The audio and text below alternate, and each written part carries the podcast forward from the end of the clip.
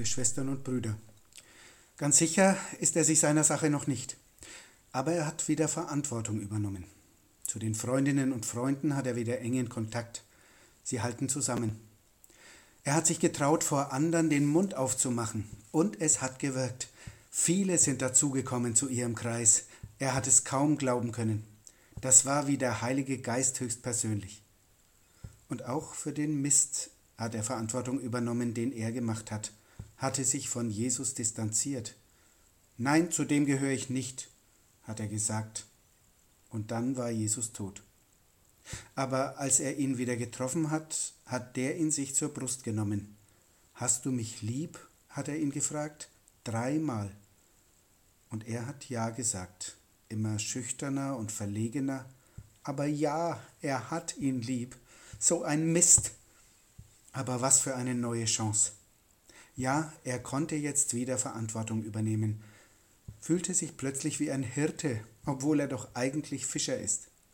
Weide meine Schafe, hat Jesus zu ihm gesagt, dreimal. Sie? Sie weiß immer noch nicht, wie ihr geschehen ist. War er das wirklich, den sie da gesehen hat? Aber wenn nicht, wie konnte er sie direkt mit ihrem Namen ansprechen? Sie war doch so am Ende, hat nicht mehr gewusst, wohin mit sich. Er hatte ihr erst wieder Selbstbewusstsein gegeben. Nie hat er sie schief angeschaut oder sie gar mit Schimpfworten beworfen wie die anderen. Mit ihm wollte sie befreundet bleiben, für immer. Aber dann war er weg und sie total durcheinander. Wo sollte es jetzt hingehen für sie? Ganz früh am Morgen ist sie im Garten herumgeirrt und dann war er es wirklich, obwohl sie es kaum glauben konnte. Sie hat's den anderen gesagt, und sie war die Erste, die das erleben durfte. Die anderen kamen hinterher. Jetzt gehörte sie wieder ganz dazu. Sie ist auch wieder wer, die allererste Apostelin, noch vor Petrus und den anderen Aposteln. Maria Magdalena ist das. Ich denke, Sie haben es gemerkt eine, die am Rand stand, mit vielen Selbstzweifeln und von anderen abschätzig behandelt. Und er, von dem ich am Anfang erzählt habe, ist Petrus, der erst alles verbockt und Jesus verleugnet, dann aber wieder Verantwortung übernimmt, vom Bock zum Hirten, weil Jesus selbst ihn konfirmiert. Du kannst das, sagt er, weide meine Schafe.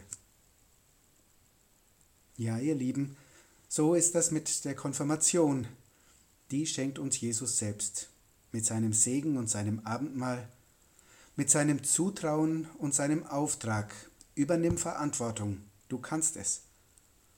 Damit, dass er da ist, auch wenn wir es kaum mehr für, mehr für möglich halten, mit dem Vertrauen, das uns von innen heraus stark macht, und wir schaffen Dinge, die wir vorher nie für möglich gehalten hätten. Unsere Konfirmandinnen und Konfirmanden haben viel gemeinsam mit Maria Magdalena oder mit Petrus. Die einen haben ein starkes Selbstbewusstsein, machen den Mund auf, bringen sich ein. Manchmal verbocken sie was, verletzen jemand. Daheim bei den Eltern und Geschwistern oder auch in der Gruppe. Wenn sie dann gefragt werden, auch nur mit Blicken, hast du mich lieb? Dann passt's auch wieder. Natürlich haben sie ihn oder sie lieb, und das Selbstbewusstsein ist wieder da. Andere Konfis haben weniger davon, zweifeln mehr an sich, so wie Maria, fühlen sich eher am Rand in der Gruppe oder ihrer Klasse, machen sich viel eigene Gedanken, aber möchten nicht im Mittelpunkt stehen und das große Wort führen. Jesus kennt alle und ruft sie beim Namen, wie Maria. Jeder und jeder kann zu sich selbst stehen, wie er und sie ist. Konfirmiert werden wir von ihm, gestärkt von innen heraus, gesegnet, beauftragt. Verantwortung übernommen haben unsere Konfis auch in den vergangenen anderthalb Jahren schon in ihrer Gruppe und als Gruppe. So hat wie bei Ihnen ist die Kommunikation noch nie behindert worden. Lockdown, Homeschooling, Maskenpflicht, Pool- und Einzeltests, Quarantäne. Toll, wie Sie bei der Stange geblieben sind, auch mit Abstand und über Zoom. Unsere Mitarbeitenden hoffen sehr, es hat ihnen auch oft Spaß gemacht, Da waren Actionbound Rallies mit Rätselaufgaben in unserer Stadt, eine Adventsandacht mit kleinen Geschenken in einem Garten vor Weihnachten 2020, als man wegen Lockdown sich gar nicht mehr sonst treffen durfte.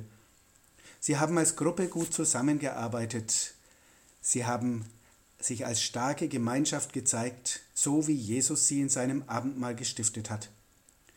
Und bei ihrem Vorstellungsgottesdienst haben sie nicht nur miteinander etwas auf die Beine gestellt, sondern haben sich auch für die Gemeinschaft aller Menschen eingesetzt.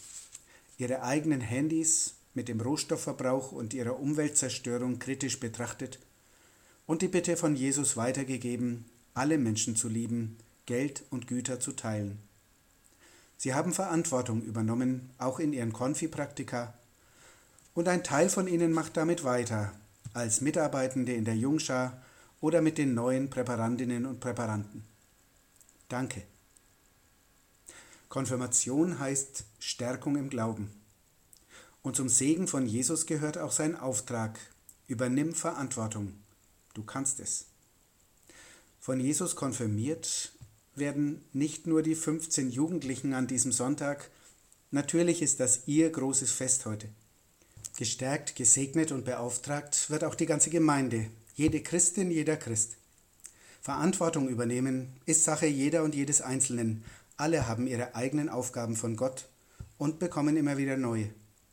Jeder und jeder trägt auch die Verantwortung, wenn wir Mist gebaut und jemanden verletzt haben. Gut, das zuzugeben und dazu zu stehen.